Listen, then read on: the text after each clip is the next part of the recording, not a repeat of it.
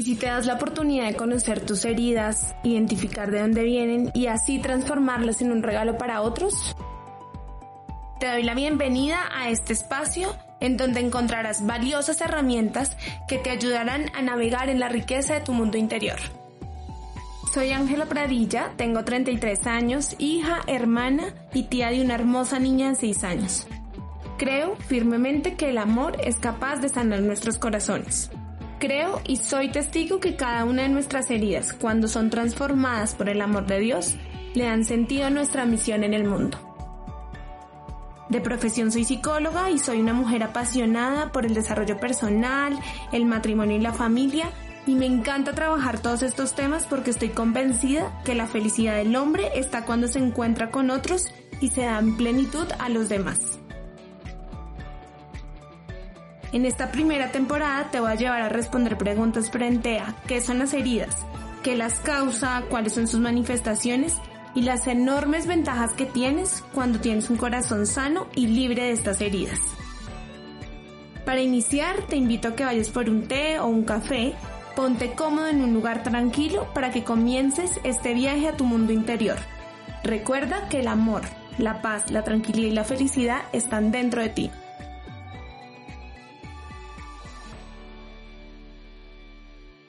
Bienvenidos a este nuevo capítulo. Hoy vamos a tener una invitada muy especial que nos va a compartir cómo las heridas que tenemos en nuestro corazón, cuando no se sanan y cuando no las conocemos, se manifiestan en las cosas que hacemos, que decimos, en la manera como nos relacionamos con nosotros mismos y con nuestro entorno. Susi, bienvenida. Qué delicia contar contigo en este espacio y hablar de un tema tan importante que es cómo conocemos las manifestaciones de nuestra herida y el impacto que estas tienen en nuestras relaciones. Qué rico poder contar contigo hoy. Susana es consagrada del Reino Christi, vive en México y para mí es un honor poder contar en este espacio contigo, en el que vamos a hablar de un tema tan importante que es cómo reconocer esas manifestaciones de, de las heridas y cómo impactan nuestra vida y nuestras relaciones. Y yo creo que ese es el primer punto, ¿no? Como que una vez que conocemos nuestra herida y todos sabemos que estamos heridos, a veces no es tan fácil reconocer esas manifestaciones y cómo van impactando nuestra vida porque empezamos a como validar o a decir que eso es normal, ¿no? Yo creo que normalizamos muchas cosas que no, que no son tan normales y dejamos que así vayan como permeando nuestra vida y las relaciones entonces me gustaría que, iniciáramos un poco con tu experiencia y desde ese acompañamiento, hablar cómo esas heridas impactan en nuestra vida y ese llamado que tenemos todos a amar y ser amados. Gracias, muchas gracias Ángela, gracias por haberme invitado, es un placer estar contigo y con todos los que nos escuchan. Sí, vamos a, hablar de este tema que es, un tema que a todos nos, nos ayuda, no hay persona que se quede fuera porque todos al participar de esta humanidad, de esta humanidad herida, redimida, pero pues herida, ¿verdad? Por nuestros pecados, por los pecados que otros cometen en nuestras vidas y luego los pecados que nosotros cometemos, pues no hay quien se escape. Entonces vamos a, a tratar de adentrarnos un poquito en este tema para poder entender todas las manifestaciones de estas heridas. Gracias. ¿Cómo ha sido desde, desde tu acompañamiento ese ayudarle a la gente a entender cuáles son esas manifestaciones de, la herida. Sí, gracias. Mira, eh, pensemos en una herida que, pasa en nuestro cuerpo físicamente. Normalmente estamos conscientes de que hay una herida porque hay un dolor, ¿verdad? O hay un sangrado o algo, pero yo pienso ahora mientras te escuchaba a ti en una, herida interna. Una herida interna, no, normalmente no estamos dándonos cuenta, cuenta que hay, una hemorragia, a veces no hay dolor, pero hay ciertas manifestaciones. El cuerpo a lo mejor, porque hay pérdida de sangre, el cuerpo empieza eh, pues a nada, la persona se pone pálida, la persona empieza a tener cierto cansancio, etcétera, ¿verdad? Anemia, entonces ya pues la persona dice, aquí hay una señal de alerta, algo pasa dentro de mí, pero no sé qué es. Entonces, bueno, lo primero que hay que hacer es estar atento a, las, a los síntomas. Eso que tú llamaste manifestaciones, yo lo trabajo a veces con esta palabra de síntomas. ¿Cuáles son los síntomas de esa dolencia? ¿Sí? Y tú cuando, vas al doctor tienes que expresar los síntomas, no vas a decir, doctor, me duele, ¿dónde? Me duele. vas a decirle, me duele aquí y me duele así y el dolor es agudo y el dolor no me deja y y del 1 al 10 es, es 8, etcétera, ¿no? Entonces vas platicando acerca de esos síntomas que tú has detectado. Bien, entonces, em, les voy a explicar un poquito algo que va a ayudar. La, las heridas eh, tienen una anatomía, ¿sí? Cuando hablamos de heridas. Yo, yo me apoyo mucho en, unos autores que manejan siete formas de heridas, pero hay diferentes clasificación de heridas, ¿no? Según los autores. Solo les voy a mencionar rápidamente, Ángela, porque de aquí me voy a apoyar para hablar de las manifestaciones. Son herida de abandono, de rechazo, de miedo, de confusión, de impotencia, de vergüenza y de desesperanza. Esas son las siete heridas. La anatomía de la herida en general, llámese como se llama esa herida, nombre que le pongamos y cómo la logramos identificar como abandono, como miedo, como vergüenza. La anatomía de la herida es esta. En torno a la herida normalmente brotan falsas creencias. Falsas creencias. Estas son mentiras que nos podemos hacer acerca de nosotros mismos o acerca de los demás. Entonces, por ejemplo, yo de una herida de rechazo me puedo creer que yo soy, que yo no soy suficiente, que yo no soy valioso, que yo no soy importante. Y esto lo puedo creer conscientemente o inconscientemente. Puedo estar, puede estar esta mentira en mi subconsciente y yo no ser, yo no ser consciente de que en, mi vida me estoy relacionando, me estoy eh, manejando a mí misma bajo esta creencia de yo no soy suficiente. Entonces quizá aparecen oportunidades en mi vida muy bonitas que yo sería capaz de hacer, pero por la herida y por la mentira de yo no soy suficiente, yo no puedo, yo no soy capaz, yo no soy valioso, no las tomo esas oportunidades, no me, no me atrevo a lanzarme detrás de ellas, a gozarlas, a disfrutarlas, a emprender. ¿Por qué? Porque vivo bajo esa mentira y, sin ser consciente de esto. Entonces, a eso le llamamos mentiras de identidad. Ajá es ¿verdad? De, ver, porque, ¿verdad? De, como lo que acabo de decir, yo no soy capaz, ¿no? Entonces mi identidad es una persona que no soy capaz o que no, es, no soy valiosa. Después tenemos otro tipo de mentiras que son eh, juicios, juicios que hacemos acerca de los demás, normalmente de la persona que nos hirió. Entonces, a veces ese juicio dices tú, pero eso es verdad, eso es verdad, o sea, todo el mundo que conoce a esa persona sabe que esa persona es así. Ok, puede ser que sí, pero pensemos que, pensemos en esto, que mientras yo tenga este pensamiento acerca de esta persona que me hirió, yo estoy atada a esa persona. Yo estoy mm. atada a esa persona. Por eso es importante que en cuanto detectamos un juicio de la persona que nos hirió o no, ¿sí? En ese momento renunciar a ese juicio. Ajá dejar de creer, eh, dejar de, sí, de yo mantenerme en esa creencia de esta persona, porque me mantengo atada. Y muchas veces, justamente las personas que nos han herido, a veces queremos estar bien, bien alejaditas, ¿verdad? lo, más distanciado posible, porque para mí esa persona a lo mejor no es sana, esa relación con esa persona o algo, o esa persona por su forma de ser me lastima. Independientemente de lo que sea ahí, eh, yo estoy atada al creer que, al, al, afirmar y decir esta persona es tal y estarlo recordando y estarlo diciendo y estarlo compartiendo con el mundo entero, ¿no?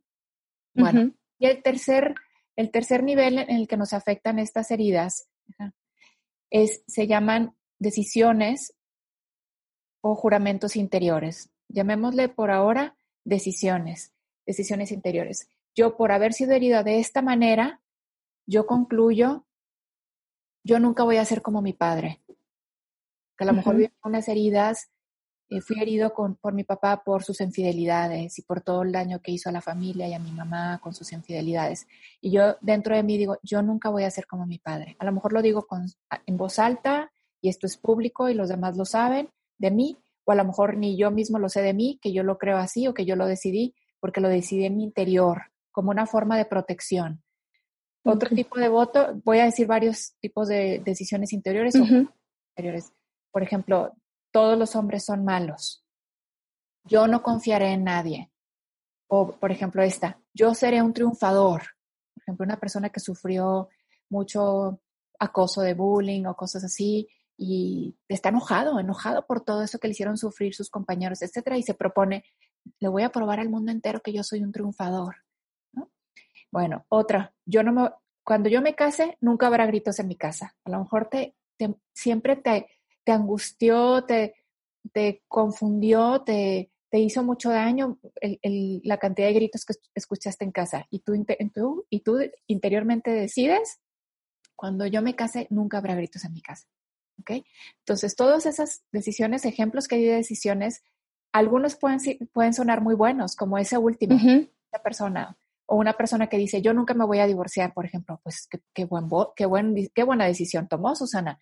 Sí, pero la tomó a raíz de una herida y quizá la tomó mm. en la herida esa decisión. Entonces, cuando salen mentiras, juramentos o decisiones interiores a la luz, hay que renunciarlas todas. Y quizás si esas cosas que sí son buenas, tomarlas como algún propósito de vida o como eh, cosas que tú quieres que pasen en tu vida o formas de, de, actuar que tú quieres que sean tus formas de actuar en tu vida sanas, buenas, pero desde, desde el estado sano, no desde la herida. Entonces, esa, esa, persona que dijo, cuando yo me case nunca habrá gritos en mi casa, ¿qué pasa la primera vez que en su casa se escucha gritos? gritos. o sea, esa persona va a llegar a pensar incluso algo como, fracasé, mi familia está toda mal, porque hay gritos, no lo logré, soy una fracasada, ¿no? Y puede angustiarse o puede desesperarse o puede eh, montar en cólera contra su esposo porque está permitiendo que haya gritos o lo que sea, ¿no? y causar más conflicto, ¿no? Entonces, esa persona en cuanto se da cuenta, ¿por qué? ¿Por qué estoy reaccionando así? Digamos que ojalá no hubiera gritos en ninguna familia, pero digamos que en todas las familias puede haber gritos, porque el hijo adolescente o porque tienes, no sé, una situación difícil, algo, y de repente nunca había gritos, pero de repente hubo. Bueno, pues es como que no, no. Pero esta persona que esa fue su decisión, está controlando todo su entorno para que eso nunca pase. Entonces, quizá por, el, afán de control, ella está, se enferma por, por esa tensión de que aquí nunca haya gritos, ¿no? O se enferma cuando las cosas salen, se salen de, se, se le salen de control, porque en algún momento se te van a salir de control las cosas, tú no puedes controlarlo todo. Entonces, cuando salen decisiones, mentiras de identidad o juicios, a lo primero, vamos a renunciar, ¿no? Entonces, sí, yo renuncio a esto, ¿no? eres una persona de fe, nos escuchas, eres una persona de fe, tiene mucha fuerza este tipo de renuncia cuando tú dices en el nombre de Jesús renuncio a la mentira de que no soy valiosa. Mm. Tiene mucha fuerza. Y fíjate que Susi, con eso que decías a lo último, me hace pensar en, en esta pregunta que te quería hacer y es cuáles son los efectos de no, de no trabajar esa sanación de nuestras heridas y esas manifestaciones. Y creo que es que perdemos la libertad, ¿no?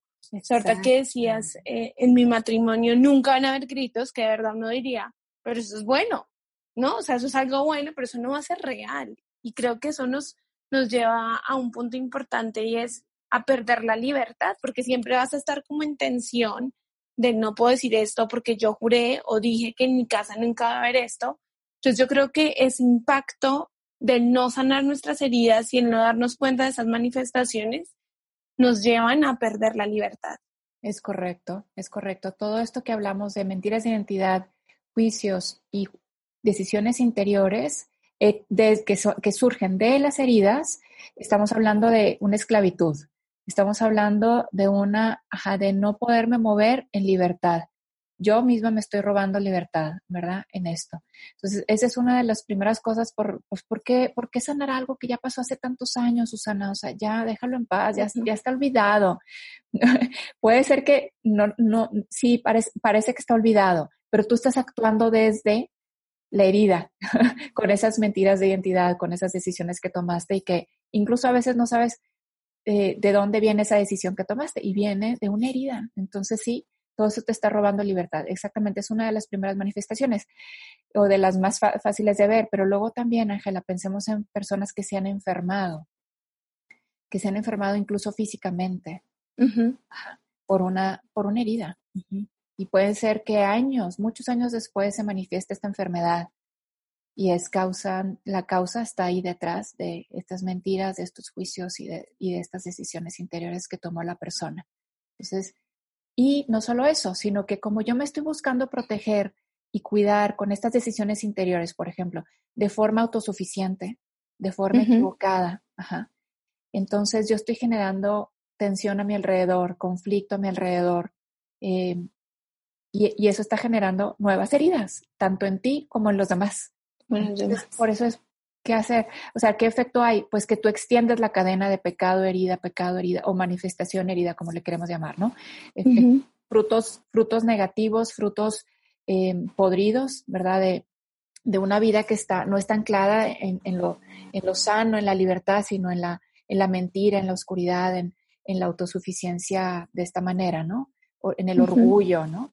Entonces, pues se va, se va perpetuando, perpetuando esta, esta manifestación herida, manifestaciones heridas, ¿no? De una generación a otra o en mi entorno, ¿no?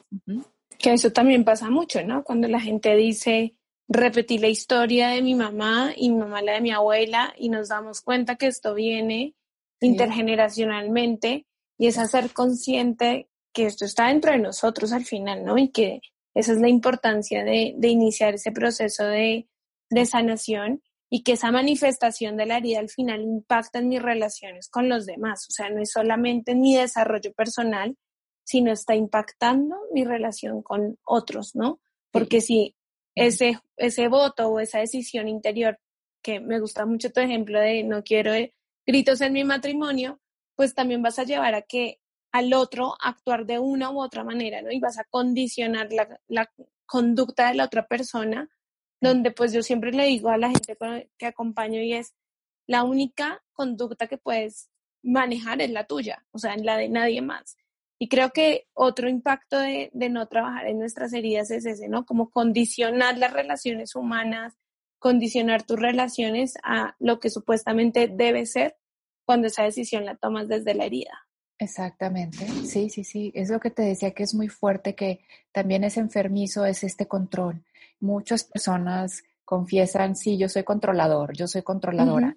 Y mucho del control es por eso, para que las cosas sucedan como tú piensas que es mejor que sucedan o que los demás se comporten como tú crees que es mejor que se comporten para que no, para que no pase esto para que mm, no falte paz, para que, ¿verdad? Para que todo esté bien. Pues es que eso al, al final te enferma, ¿no? Porque no, es imposible mantener todo como tu, tu, tu situación ideal, ¿no? Tu, lo que tú piensas que es ideal en tu entorno, ¿no? Y solo viene por eso, por miedo. Mucho es el miedo, el miedo a que se mm. salga de, ¿verdad? las cosas se salgan de control, o sea, el miedo a que haya gritos, el miedo a que eh, alguien se enoje, ¿no? Hay gente, no me gusta que nadie se enoje. Todo, yo soy conciliador. Y ser conciliador es precioso, pero a lo mejor tu ser conciliador es por miedo a que haya enojos, a que haya conflictos. Entonces realmente no es un talento, es, es una actitud, una forma de, de, de sí, de, de una, una, forma de actuar por miedo, cuyo el, el, lo que le impulsa, esa supuesta conciliación, es, es, es el miedo a que haya enojos, a que haya conflictos. Yo siempre, siempre también tengo una pregunta que me gusta mucho y es esta relación que saca de ti, ¿no? O sea, como que también es una manera de uno ir chequeando en dónde estoy. Es, esta relación me potencializa, esta relación me hace ser una mejor persona o esta relación saca de mí algo que no me gusta también, ¿no? Y, y como que me sangra la herida cuando estoy en esta relación. Es como que mirar ese tipo de reacciones que tienes con las personas, con tu mamá, eh, con tu pareja, en el trabajo, y eso también nos va dando como un radar de ir encontrando cuáles son las manifestaciones de esa herida que tenemos y que a veces no es tan fácil encontrarla, por lo que decía yo al inicio, normalizamos muchas cosas em, que no son normales. A mí a veces me llega a la consulta gente que me dice como toda la vida he sido ansioso y yo, ¿qué es eso? O sea, ¿cómo así que toda la vida ha sido ansioso y ya quieren seguir así? Entonces, cuando haces ese trabajo de reconocerlo, te dicen como, es que yo, eso que me estás pidiendo que deje de ser, no sé cómo hacerlo porque es quitar mi identidad, ¿no? Esa, esa falsa identidad. Sí, me, identifico perfecto mientras lo estás diciendo porque yo me justificaba mucho también a mí misma. Eh, yo soy del, del norte de, de, México y en el norte de México la gente somos más directa, eh, sin rodeos y muy franca y así. Entonces, de alguna manera, mi ira que yo tenía ahí, eh, empoderada por mis heridas, tenía una, una ira que explotaba y salía eh, muy frecuentemente y estaba muy empoderada y muy asentada en mi vida por causa de mis heridas, pero esto yo no lo sabía. Entonces yo me justificaba muy fácilmente y muy tranquilamente con cualquiera diciendo, es que soy norteña, es que yo soy del norte y en el norte somos así, entonces aguántate o aguántame, ¿sabes? Eh, o sea, prepárate porque yo soy así. Entonces, por la vida iba alertando a las personas de que yo era norteña y ahí me justificaba perfecto, o sea, los demás se tenían que acomodar o hacer a mí. Y en el momento en que identifiqué que esta ira estaba siendo empoderada por estas heridas que yo tenía, fue, wow, fue un, descubrimiento maravilloso y decir, pues, o sea que yo no puedo, yo puedo no ser así, ¿sí? Recuerdo una persona que me conocía muy bien, Ángel, antes de, consagrarme en mi juventud, muy, muy bien, un amigo, y me, dijo, una vez le compartí eso, después de muchos años nos reencontramos, yo volví a Monterrey, eh, volvimos, a, encontrarnos y a compartir cómo estábamos cada quien en nuestra vida, y yo en algún momento de la conversación le dije, es que tú sabes que yo soy mecha corta. Mecha corta no sé si es lo mismo en, en Colombia que acá, o sea, que te enojas rápido, ¿no? Que te prendes rápido. Y él me dijo, tú, tú, Susi, tú no eres mecha corta, tú eres la persona más dulce que, que yo conocí. Y así, muy, o sea, de las personas más dulces. Y yo, yo dentro de mí dije, Ángela, ¿de quién está hablando? Dije, por dentro de mí dije, nunca me conoció bien, pobrecito, vivió, engañado. Los años que nos conocimos vivió engañado. Pero me dejó pensando, me dejó mucho, me dejó pensando muchísimo su comentario, al grado que ya, yo, cuando yo ya entré en estos temas de la sanación, dije, qué barbaridad, o sea, es que yo, yo no soy iracunda, yo no soy recia, yo no soy mecha corta, ¿no? Regresa a tus orígenes, Susana, regresa o sea, a ser quien eres, o sea, las, las heridas te han hecho protegerte de esa manera. Entonces, pues reacciona. Y fue precioso. Y conforme más sano, Ángela, que esto me gusta unirlo a lo que tú dijiste de hay que buscar sanar nuestras heridas porque nos restan libertad. Conforme yo más sano, mi experiencia es esa qué libertad, qué libertad. Y entonces cuando, cuando no me, nunca, siempre estoy atenta por si el Señor o por si yo puedo detectar alguna otra herida por ahí. ¿Por qué esta reacción, Susana? A ver, ¿de dónde viene? Trata de, de, pedir luz, a ver, ¿de dónde viene esta reacción? Lo, lo hago con mucho gusto, Ángela, porque sé que el fruto va a ser más libertad y ser cada vez más quien yo soy, cada vez más yo misma, o sea, mi verdadero yo, la mejor versión de mí misma. Entonces, ánimo a todos los que nos escuchan, no tengan miedo a ir a las heridas, a, analizar por qué estas manifestaciones, estas reacciones en mi vida, estos sentimientos, este tipo de pensamientos recurrentes, hay que ver de dónde vienen y liberarse de ello y sanar esa herida para poder estar en libertad y gozar, gozar de esta vida, gozar tus relaciones, gozar tu propia, gozar, gozar de ti mismo, gozarte a ti mismo. Precioso, ¿no? Como que eres un regalo, eres un regalo para los demás, eres un don, pero sobre todo eres un don para ti. Disfruta de ser tú.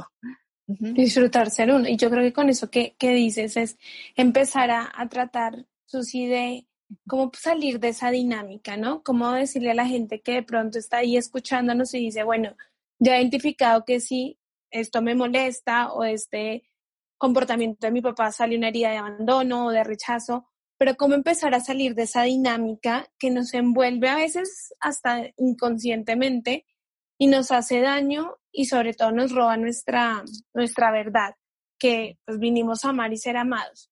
¿Qué podrías decirnos ahí? ¿Cómo empezar a salir de esa dinámica de, esas manifestaciones? Sí, yo creo que buscar esos momentos, Ángela, de, paz, eh, de, reflexión, en donde puedes hacerlo con mucha paz, sin, sin presión de tiempo y, interiorizar, ¿no? Interiorizar eh, a ver esta manifestación, de dónde puede estar viniendo, ¿no?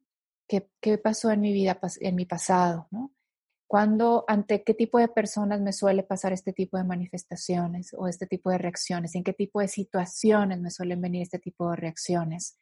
¿no? Y entonces, ¿cuándo sería la primera vez que yo me encontré en una reacción, eh, con una reacción de este tipo, ¿verdad? Con un sentimiento de este tipo, con una respuesta así.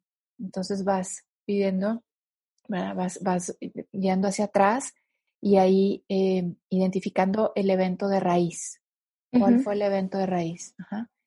Entonces, em, ahí eh, repasas la, la, escena, lo que sucedió. A veces las personas evitamos eso porque decimos, no, no, ahí hubo, ahí hubo mucho dolor, ¿para qué quieres ir ahí?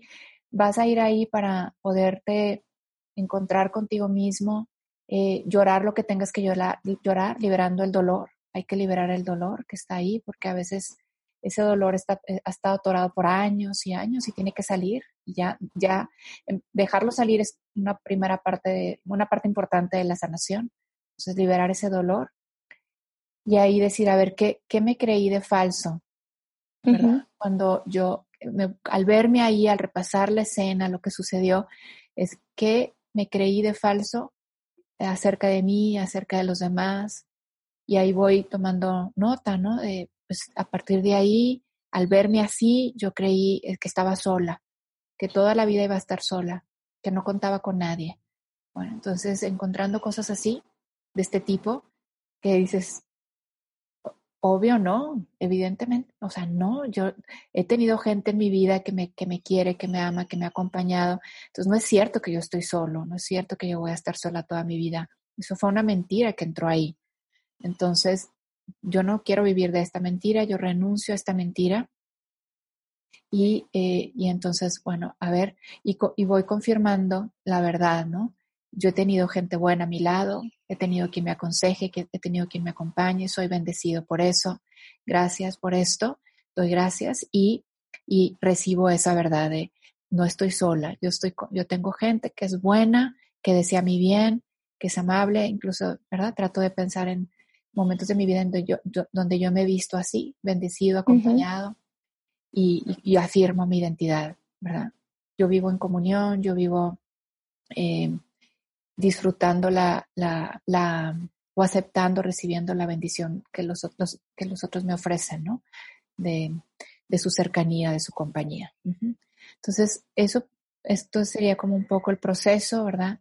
Si encuentro un juicio, lo renuncio, renuncio a, eh, a, mantener esta persona aquí vinculada conmigo, renuncio a esta atadura de condenación y aislamiento, ¿no?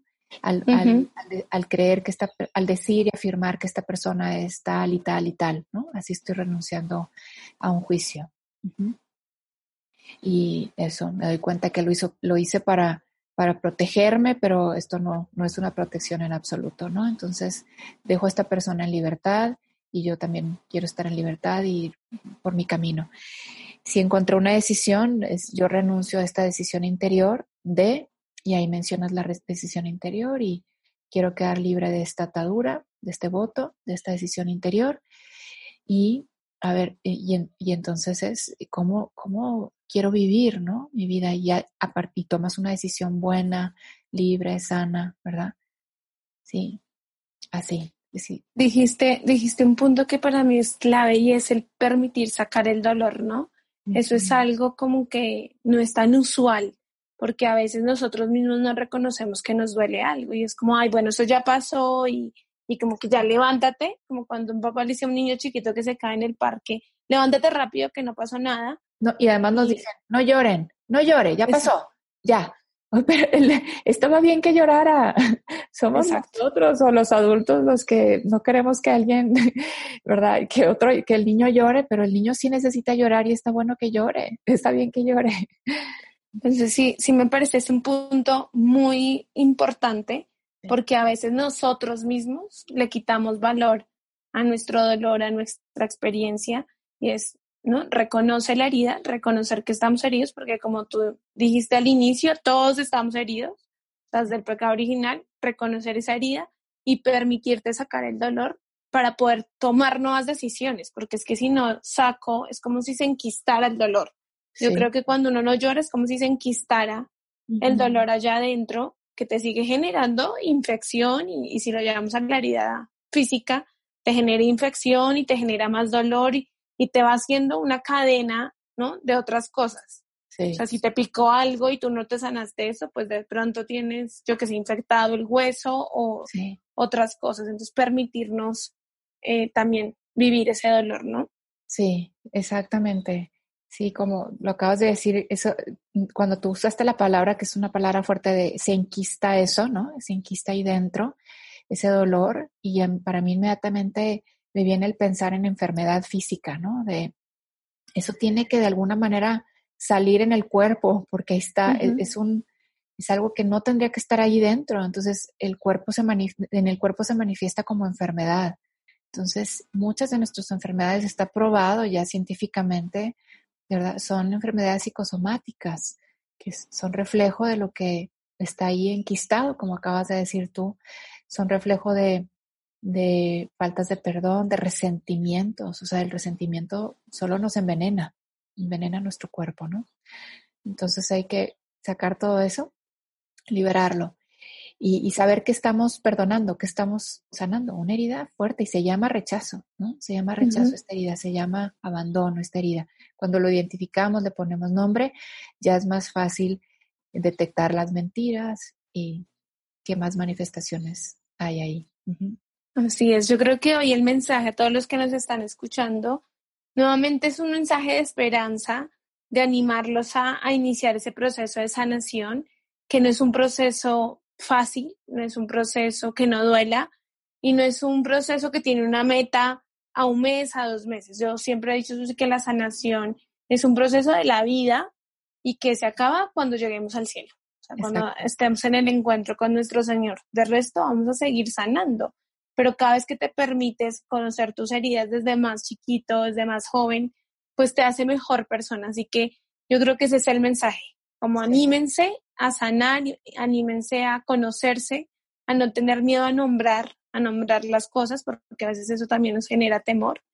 Y bueno, ese es, ese es mi mensaje. No sé cuál quieres que sea tu mensaje, Susi. Me gusta. Anímense, y me gusta mucho tu mensaje, es anímense para ser libres, para ser libres, para crecer en libertad. Y coincido contigo, Ángela, también lo veo así. Es un proceso de toda la vida y no por eso es como ay, qué mal que, sea, que va a llevar tanto tiempo. No, no, no.